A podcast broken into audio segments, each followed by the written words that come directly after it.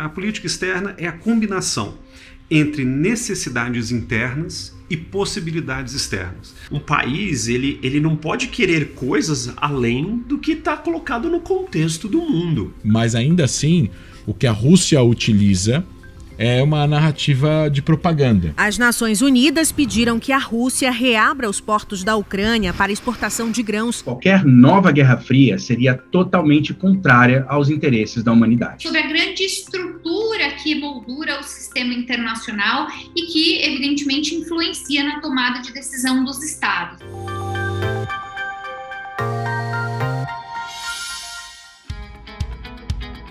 A Fundação da Liberdade Econômica é um centro de pensamento, produção de conhecimento e formação de lideranças políticas, instituída e mantida pelo Partido Social Cristão, que se baseia na defesa do liberalismo econômico e do conservadorismo. Para mais informações, acesse flebrasil.org.br. Olá a todos, eu sou Márcio Coimbra presidente da Fundação da Liberdade Econômica, e este é mais um episódio do Liberdade em Foco, o podcast da FLE. Na nossa conversa de hoje, falaremos de um tema muito relevante: planejamento diplomático. E para falar sobre isso, convidamos o embaixador Márcio Cambraia, um dos experts da FLE. O embaixador Márcio Cambraia é diplomata de carreira e foi primeiro da turma no concurso do Instituto Rio Branco. Ele serviu em Montevidéu, Londres, Madrid, Roma e Praga, na República Tcheca. É professor de Ciência Política e Relações Internacionais na UNB e lecionou também no Instituto Rio Branco do Ministério de Relações Exteriores. É autor da obra Os Jogos do Poder como entender e analisar a realidade política de um mundo em transformação, e publicou inúmeros artigos nas áreas de ciência política e relações internacionais. É detentor de várias condecorações nacionais e estrangeiras. Embaixador Márcio Cambraia, é uma satisfação recebê-lo aqui mais uma vez no Liberdade em Foco, podcast da FLE. Seja muito bem-vindo. Muito obrigado pelo convite, é uma honra estar aqui na Fundação. Embaixador, para planejar a política externa, devemos avaliar os objetivos e a capacidade do Brasil, bem como analisar o cenário internacional. Apesar de sermos uma potência de produtos agrícolas e minerais, o país tem sofrido as consequências econômicas da pandemia e do conflito Rússia-Ucrânia. Eu estou certo? Perfeitamente. O planejamento da, da política externa, ele depende, como foi dito, de se fazer uma avaliação dos objetivos de um país, no caso do Brasil, e do potencial, da capacidade que tem um país de atuação no, no, no cenário internacional. Além disso, dessa avaliação, deve-se fazer também a construção de cenários que são modelos que provavelmente, eh, nos quais provavelmente se desenvolverão as realidades do, do mundo atual e no, no futuro próximo, e para com isso nós podemos planejar a política externa de uma forma adequada, ou seja, duas vertentes a capacidade do país, um, o potencial do país e o cenário internacional. Deve-se conjugar essas duas vertentes. Bom, a outra questão é sobre os problemas que o Brasil tem sofrido. O primeiro deles, como consequência da pandemia e consequência também da invasão da Ucrânia pela Rússia, é uma inflação mundial e que, que nós estamos sofrendo diretamente. Para lutar neste cenário, que é um cenário diverso, nós temos tido problemas de fornecimento de matérias-primas, como fertilizantes, nós temos tido problemas é, com o, o fornecimento de de alguns componentes e a, a diplomacia deve funcionar como um instrumento de desenvolvimento, deve buscar mercados e deve buscar suprimentos também.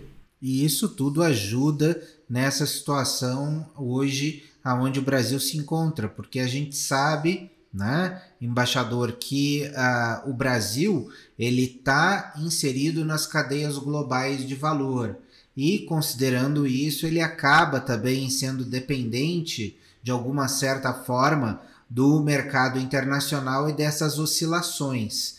Embaixador, a política externa eu sempre escutei que deve ser equidistante, multidirecional e pragmática. Eu queria saber a sua opinião. É, isso faz sentido realmente? Sim, na medida em que a política externa deve ser um instrumento, primeiro, de soberania e também de desenvolvimento. Para conseguir esses objetivos, que, seriam os obje que são os objetivos do país, os objetivos do Brasil, a política externa tem que ter é, condutos, tem que ter dutos é, abertos, desobstruídos, com o maior número de países possível, como já é da tradição do Brasil. O, a política externa tem ajudado, por exemplo, por causa desses condutos já estabelecidos e que, que o Ministério das Relações Exteriores procura manter sempre desobstruídos, tem ajudado em, em algumas situações, como na obtenção de vacinas, por exemplo, mais recentemente na obtenção de fertilizantes e também na obtenção de suprimentos, como é o caso do trigo, que está em crise atualmente. Então, a política externa ela deve buscar mercados e fontes de suprimentos e defender a liberdade comercial? Sim, exatamente. A liberdade comercial e a obtenção de de fontes de suprimentos é uma tarefa essencial, são tarefas essenciais para a nossa política externa. Na área de commodities, em que o Brasil tem se destacado, principalmente commodities, commodities agrícolas e commodities minerais, o, o, a obtenção de mercados já não é tão importante, não, de, não depende da intervenção governamental, não depende tanto da ajuda do Ministério das Relações Exteriores, por exemplo. No entanto, em áreas de, de produção mais sofisticada, áreas em que existe maior eh, grau de tecnologia incorporada, essa intervenção, essa ajuda, pelo menos, do Ministério das Relações Exteriores, ela é essencial no caso de produtos mais sofisticados, e eu me lembro agora de um exemplo, que é a exportação do avião KC-390, que é um avião de carga, um cargueiro muito sofisticado, que é fabricado pela Embraer com algumas joint ventures e que de, depende, por ser o tipo de, de de produto que é, é mais sofisticado, com aparelhos sofisticadíssimos incorporados na sua, na sua estrutura, é um, um produto que defende, depende de uma defesa política também por parte do governo brasileiro e por parte da diplomacia brasileira.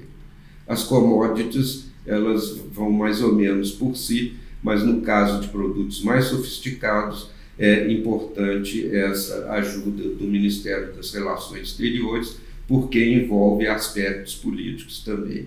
E eu volto a repetir que, nesse caso, é ainda mais importante a existência de canais desobstruídos, canais diplomáticos desobstruídos, junto ao maior número de países possível. É, produtos de alto valor agregado geralmente necessitam esse trabalho maior, um esforço maior da diplomacia e realmente esses canais abertos fazem toda a diferença. Na opinião do senhor, o planejamento da política externa em uma era de transformação deve se fundamentar na análise da capacidade e dos objetivos de uma nação e na construção de cenários da evolução da macroestrutura internacional? Exatamente, deve haver uma uh, conjunção desses dois aspectos, destas duas vertentes. Uma avaliação das nossas, da nossa capacidade e do nosso potencial para que não tenhamos uma política externa fantasista, uma política externa que não corresponda à nossa realidade e uma análise também dos nossos objetivos, ou seja, dos nossos anseios. Esses anseios eu resumiria de, em, com duas palavras: de um lado a soberania e de outro o desenvolvimento econômico. E isso aí deve ser visto contra o pano de fundo da construção de cenários, dos possíveis cenários da, do concerto internacional, dos possíveis, possíveis cenários do, do mundo atualmente e no futuro. Embaixador, o comércio internacional ele é extremamente competitivo, né? E impõe barreiras tarifárias e não tarifárias, como nós conhecemos, além do protecionismo de países importadores que utilizam para barrar os produtos brasileiros argumentos ambientais e sociais, como a alegação de que o Brasil estaria destruindo o meio ambiente e explorando mão de obra ilegal. Quais seriam as soluções, na sua opinião, para superar esses estigmas que causam esse emperramento do comércio internacional para o Brasil? É, é, essa utilização de argumentos de caráter social e de caráter ambiental, elas já vêm se, se desenvolvendo uh, desde algum tempo. Mas eu acredito que o governo brasileiro, por meio da sua diplomacia, deve fazer uma ofensiva em termos, utilizando naturalmente das embaixadas, uma ofensiva em termos de divulgar uma realidade que não é frequentemente a realidade que é mostrada pelos, pelos uh, países com intenções protecionistas. Eles procuram proteger, uh, proteger a sua agricultura, por exemplo, e tentam nos tornar menos competitivos mas e não há um equilíbrio na ação que se vê no, nos meios de comunicação, por exemplo. Não há uma equidade nos meios de comunicação. Então eu acho que cabe a nós mostrar como é a realidade. Mostrar, por exemplo, que o Brasil tomou iniciativa uh, de uma conferência internacional sobre o meio ambiente, a Rio 92, que foi no governo do presidente Fernando Collor, que na, na mesma, isso no, na área ambiental, na me, no mesmo período, no começo, no, no mesmo governo Collor também, houve a sanção da legislação de proteção à criança e ao adolescente, ou seja, protegendo a nossa mão de obra mais vulnerável, e esses fatos não são levados ao conhecimento no exterior. Ou seja, o mundo não toma conhecimento desses fatos. Nós podemos ter mais iniciativa nessa área. E para isso nós temos uma, uma infraestrutura com muita capilaridade, com embaixadas em todos os continentes e embaixadas que têm, que contam com pessoal diplomático e de apoio qualificado para o exercício dessa função de divulgação das ações brasileiras no campo, da, no campo do meio ambiente e no campo social.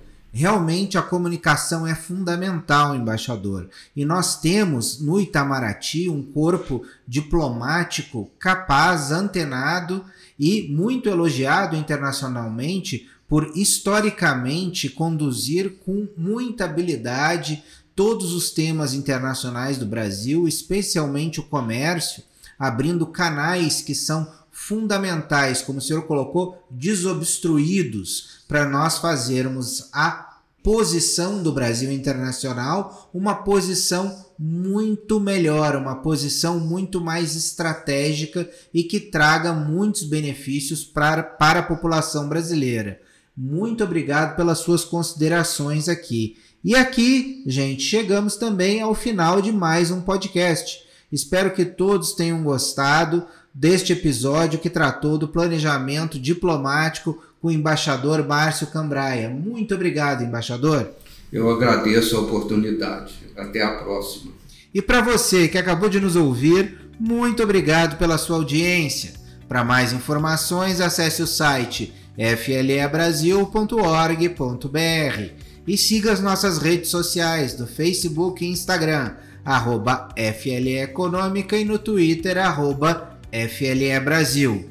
O nosso podcast está disponível na sua plataforma de áudio preferida. Você também pode seguir o nosso podcast no Spotify, Amazon, assinar no Apple Podcasts e se inscrever no Google Podcasts ou no Castbox e favoritar no Deezer. Desse modo, você receberá uma notificação sempre que um novo episódio for ao ar. Eu sou Márcio Coimbra, presidente do Conselho da Fundação da Liberdade Econômica, e este foi mais um Liberdade em Foco. Um grande abraço e até a nossa próxima conversa.